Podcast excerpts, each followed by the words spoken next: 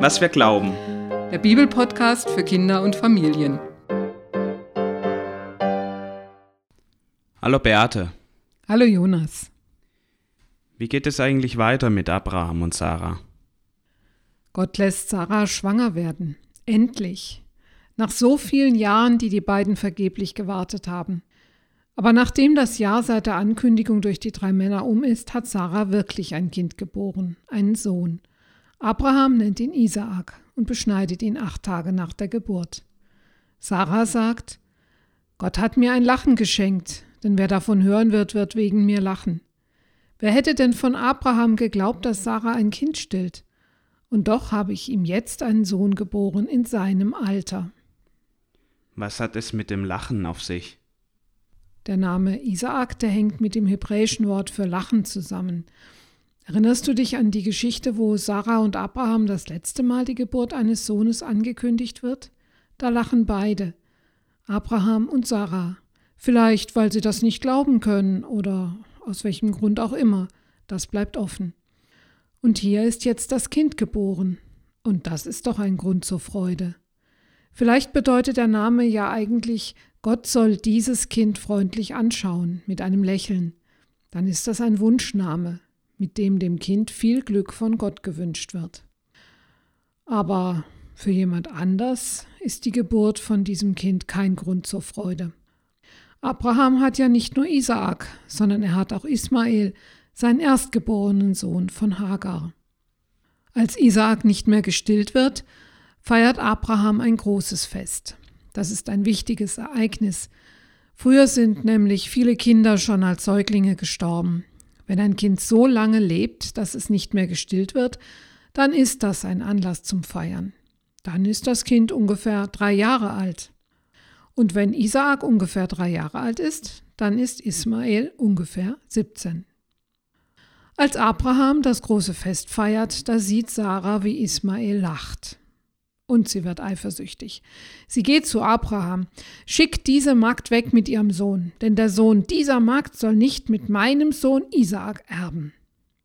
Abraham ist sauer, denn für ihn ist auch Ismael ein eigener Sohn.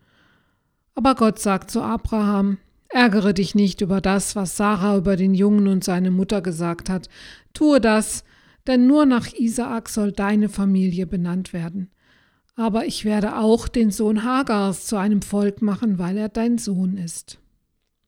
Abraham sorgt für Hagar und Ismael. Er packt Brot und Wasser ein und legt es Hagar auf die Schulter und dazu den Jungen.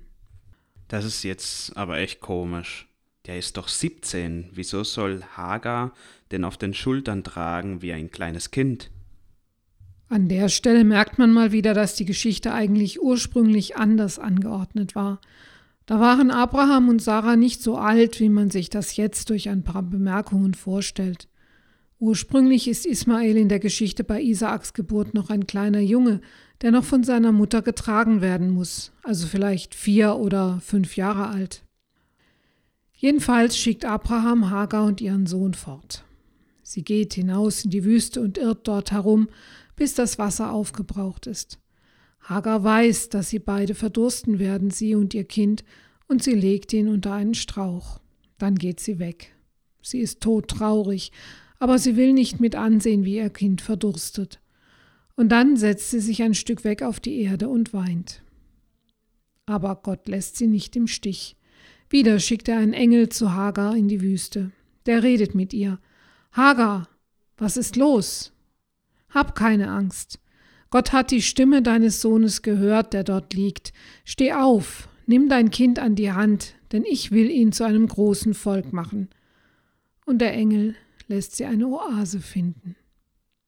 Da geht Hagar hin, füllt ihren Wasserschlauch mit Wasser und gibt ihrem Sohn zu trinken. Sie bleiben in der Wüste, denn mit dem Wasser der Oase können sie überleben. Und Ismael wird erwachsen und später sucht seine Mutter für ihn eine Frau aus Ägypten. Und noch später wird erzählt, dass seine Nachkommen zu großen Völkern wurden, die bis nach Assur, das ist im heutigen Irak, leben. Es hat sich wohl alles erfüllt, was Gott Abraham und Sarah versprochen hatte.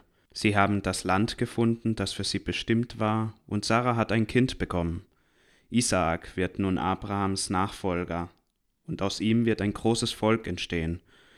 Ein von Gott gesegnetes Volk, das Volk Israel. Ist hiermit der Weg und die Geschichte von Abraham und Sarah zu Ende? Wo denkst du hin? Nein. Aber das nimmt jetzt noch einmal eine ganz dramatische Wendung.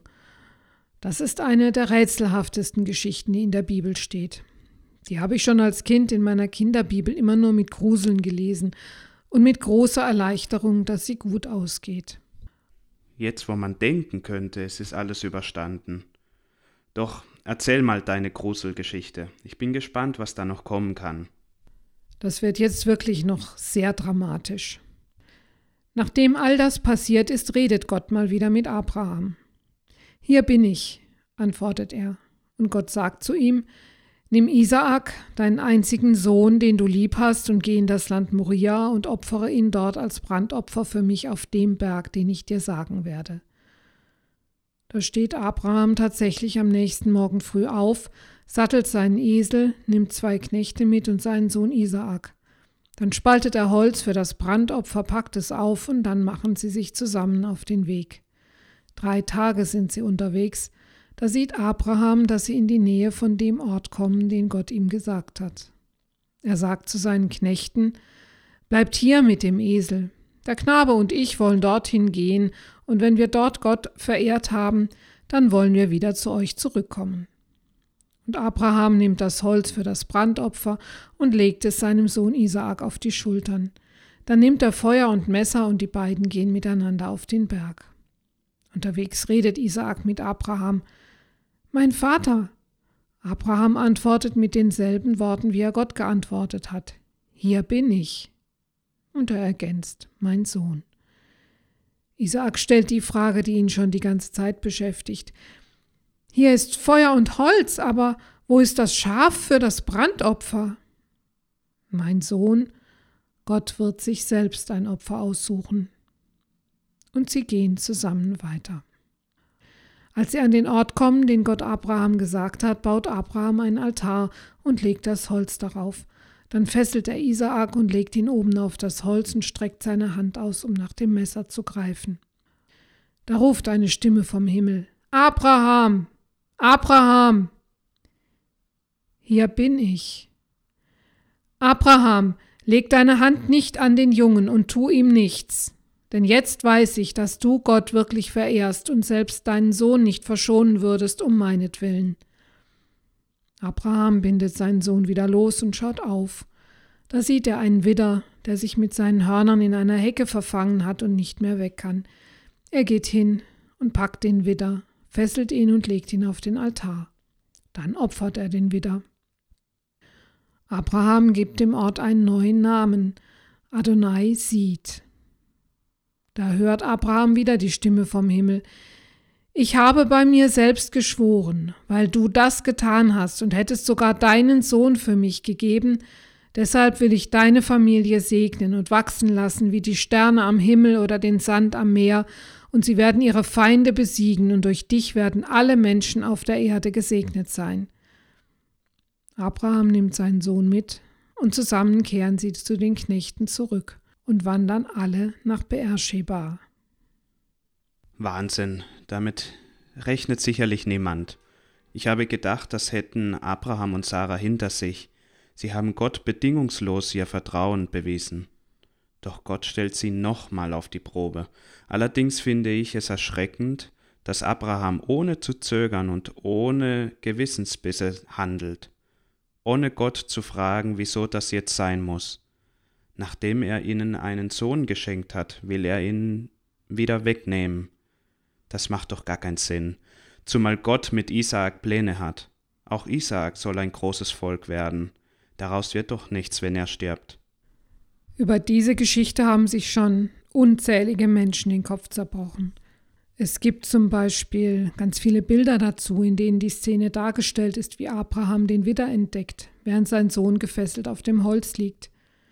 Für mich ist das eine der ganz schlimmen Geschichten, als ob Gott Menschen geopfert bekommen möchte. Das glaube ich nicht von Gott. Aber früher und in anderen Kulturen war es völlig normal, dass Menschen den Göttern geopfert wurden, Manche glauben deshalb, dass diese Geschichte erzählt, Gott will keine Menschenopfer. Das andere, was mich erschreckt, das ist, wie Abraham mit der Sache umgeht. Das hast du ja auch gesagt, dass er nicht zögert und mit Gott diskutiert. Ein paar Folgen früher haben wir erzählt, wie Abraham mit Gott verhandelt, ob er die Städte Sodom und Gomorra verschont, wenn es ein paar Gerechte dort gibt. Und jetzt tut er einfach das, was Gott ihm wahrscheinlich im Traum gesagt hat. Das passt für mich alles nicht zusammen. Das ist wirklich alles sehr seltsam. Ich kann mir nur vorstellen, dass die damalige Kultur hier eine Rolle spielt und das in die Geschichte eingeflossen ist. Es ist auf jeden Fall beruhigend zu wissen, dass dieser Albtraum sich zum Guten wendet und Gott Abraham davon abhält, seinen Sohn zu opfern. In der jüdischen Theologie wird diese Geschichte Bindung Isaaks genannt und genauso viel diskutiert wie in der christlichen Theologie. Viele meinen, dass sich da das Schicksal des jüdischen Volkes spiegelt, das viel Leid erfahren hat und, wir haben ja schon ein paar Mal davon erzählt, die Frage nach Gott stellt. Wie steht Gott trotz der Katastrophe des Exils und der Zerstörung von Jerusalem zu seinem Volk? Und dann erzählt diese Geschichte von der Rettung des Volkes in der Person Isaaks. Er wird eben nicht geopfert, sondern er überlebt. Ja, so kann jetzt die Geschichte mit Isaak weitergehen. Aber erst wollen wir noch erzählen, wie es mit Abraham und Sarah weitergeht. Das bei der nächsten Folge. Bis dann. Bis dann. thank you.